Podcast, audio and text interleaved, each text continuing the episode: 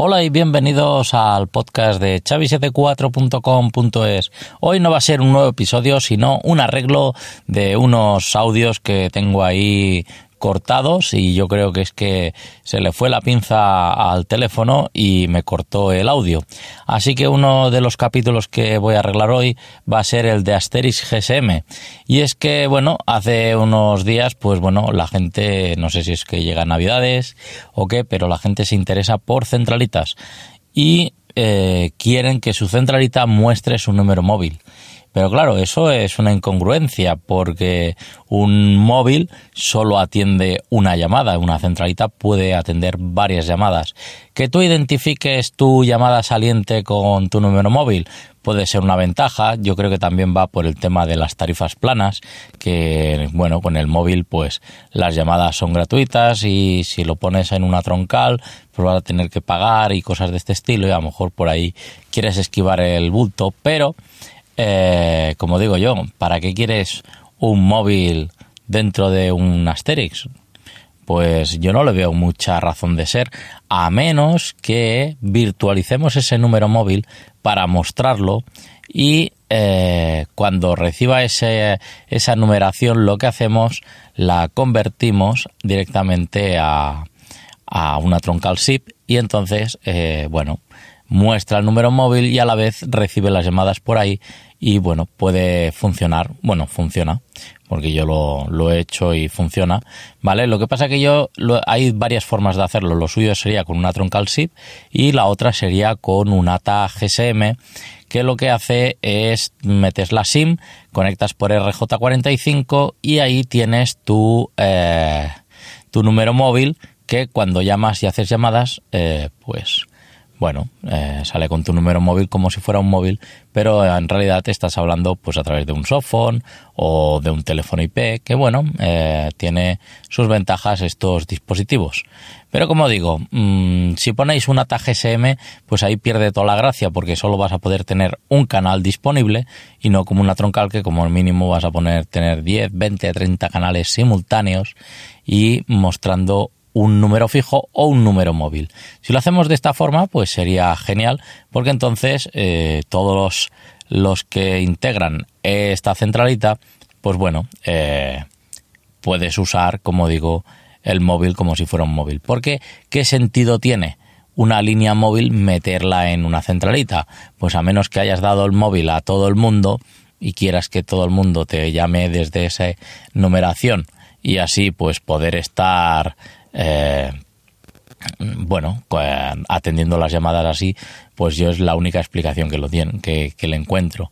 Lo normal es poner una numeración geográfica, un número fijo, un 902, un 900, y entonces realizar las llamadas a través de ahí. Pero bueno, mm, como el móvil parece ser que no sabemos vivir sin él, pues bueno, ahí está este truquillo si lo hacemos, como he dicho, por el ATA, pues solo tenemos un canal.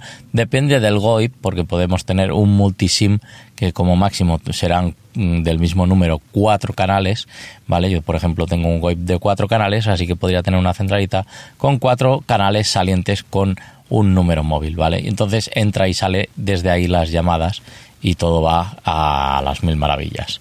Entonces esto, pues bueno, no estará mal para pequeños grupos, pero si queremos un volumen más grande de usuarios, pues lo suyo es eh, directamente pues mm, contratar una troncal y ahí, a ver un segundo que hay un pequeño ruido.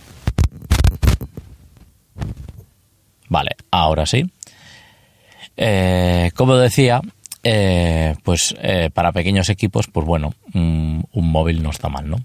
Pero la gente no acaba de, de entender eh, porque una troncal SIP, una troncal SIP nos da velocidad y cantidad de llamadas simultáneas que queramos tener. Claro que si somos cinco personas y queremos atender 50 llamadas, pues lo vamos a tener un poco complicado a menos que hagamos algunas colas de enrutamiento y todas estas cosas.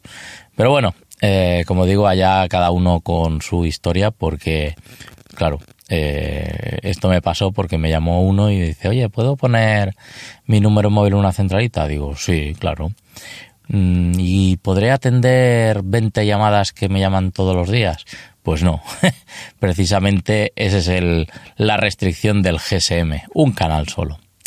Así que bueno, eh, ahí dejo el tema este del, del GSM que se quedó ahí cortado en el minuto 3. Y luego otro podcast que, otro audio que se quedó ahí cortado era de Camelio, que también tiene que ver con, con Asterix, ¿vale? Camelio es un proxy SIP que nos permite pues, cómo no, eh, asegurar nuestro eh, centralita Asterix y todo el, tráfico que no sea autenticado, pues lo rechace. Eso está bien y entonces yo lo que hago mm, es primero el proxy y luego en un Asterix detrás que hace las funciones de centralita y con eso pues estás un poco más seguro, entre comillas, ¿vale? Eh, normalmente, pues, una centralita de este estilo, porque lo que estaba hablando era eh, tres Asterix en real time y un proxy. Y esto, pues, permite que tengas una disponibilidad de 10.000 llamadas a la hora. Sí, 10.000 llamadas a la hora, eh, porque al tener el Asterix en real time, a lo mejor una llamada va directamente a la extensión y no tiene que entrar la centralita para nada porque Camelio lo que es un encaminador de tráfico SIP. Si nosotros luego eh, ponemos un buzón de voz, una conferencia, una cola, entonces ahí sí que entra el Asterix en real time en el momento que tenga que eh, poner, pues yo que sé, eh, cinco llamadas en espera o lo que sea, funcionalidades propias de Asterix, ahí el Asterix en real time entra en ese momento que lo llaman, porque lo que hace el real time de Asterix es consultar una base de datos. Entonces, si ve que una llamada directamente tiene que ir a una extensión, pues Asterix ahí se queda parado. Pero si esa llamada cuando entra tiene que ir a un buzón de voz, a una conferencia, a una cola, entonces es cuando actúa Asterix. O sea que actúa en momentos puntuales y no lo tenemos siempre trabajando como es en el modo normal. También se utiliza bastante esto, el Asterix, para temas de, el Asterix real time me refiero, para temas de consultas de base de datos. Tenemos una base de datos con muchos clientes y queremos que nos muestre, en vez del DDI o el número telefónico, eh, queremos que nos muestre Pepito de los palotes. Entonces, si queremos que eso lo lea, lo tiene que leer en una base de datos y nos muestra esto en nuestro teléfono. Y bueno, eh, en verdad, pues era esto los pequeños fallos que tenía en las grabaciones y y bueno, eh, una cosa que también hablando de centralitas, pero ya de otra marca, Avaya, ahora mismo estoy probando pues un teléfono, eh, el Avaya J169, que es el primo hermano del J179, la única diferencia estética es que uno es pantalla monocromática y el otro es de color. Es la única diferencia. Pero bueno, eh, yo que tenga una pantalla en color o en blanco y negro mm, no me importa mucho, ¿vale? Pero quería probar este teléfono porque, bueno, cuando estoy teletrabajando, pues el sofón a veces se queda colgado y tal. Y entonces, eh, como tengo un túnel eh, de microtic a microtic en la empresa, pues puedo tener esta facilidad de conectar en mi red un teléfono IP y que se valide contra la empresa. Sobre Avaya, pues bueno, me estoy adentrando en este mundillo así un poco raro, ¿vale? Porque sí que la centralita es muy gráfica, el entorno y tal, tienes que comprender las posibilidades que da todo eso.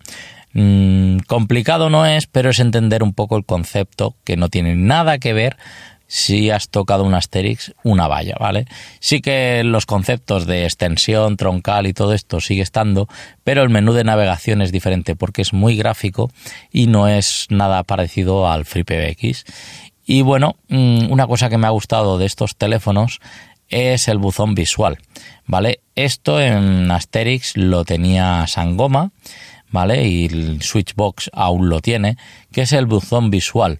Pues bueno, alguien te deja un mensaje en el buzón de voz, te llega a tu correo electrónico y también a la vez eh, se queda en el teléfono pues con una luz roja diciendo que tienes un mensaje. Entonces entras a tu buzón visual, ves que tienes un mensaje nuevo, también hay una categoría que son antiguos y los guardados. Entonces, eh, dependiendo de lo que esté ahí, pues eh, verás los mensajes pendientes de escuchar. A todo esto, eh, estos avisos que te llega en el teléfono, también te llega a tu bandeja de correo electrónico si lo tienes configurado. Entonces yo lo configuré, eh, llega ahí el mensaje, la verdad que un, un audio WAP, lo escuchas y tal, en el móvil, ¿vale? Pero sí, en el correo electrónico, tú borras el correo electrónico y sigue estando en el teléfono, ¿vale? Hay varias formas de eh, este, de, que esto lo haga. Si lo reenvía, entiendo que en alguno de los sitios ya no se queda copiado. Si le dices copiar, está en los dos sitios y si lo dices solo en uno, solo te lo notifica por correo electrónico y a lo mejor en el teléfono no está, ¿no? Pero bueno, eh, me hizo gracia el probar esto del correo electrónico y a la vez el bozón visual porque te da los detalles de la persona y es más, si es una extensión que te ha dejado el mensaje, tú puedes grabar un mensaje y le dices enviar a tal y directamente ese mensaje eso sí que lo hace cualquier Asterix, ¿vale? Va directamente al buzón de voz sin sonar el teléfono y la persona notificada con eh, la luz de aviso de que tiene ahí un mensaje pendiente de escuchar. Pues bueno, nada más, nos vemos en un próximo episodio de chavi74.com.es. Ya sabéis que me podéis encontrar en mis redes sociales, en mi página web, chat instantáneo y desearos que paséis una feliz Navidad y nos vemos en un próximo episodio. Un saludo, ya hasta pronto.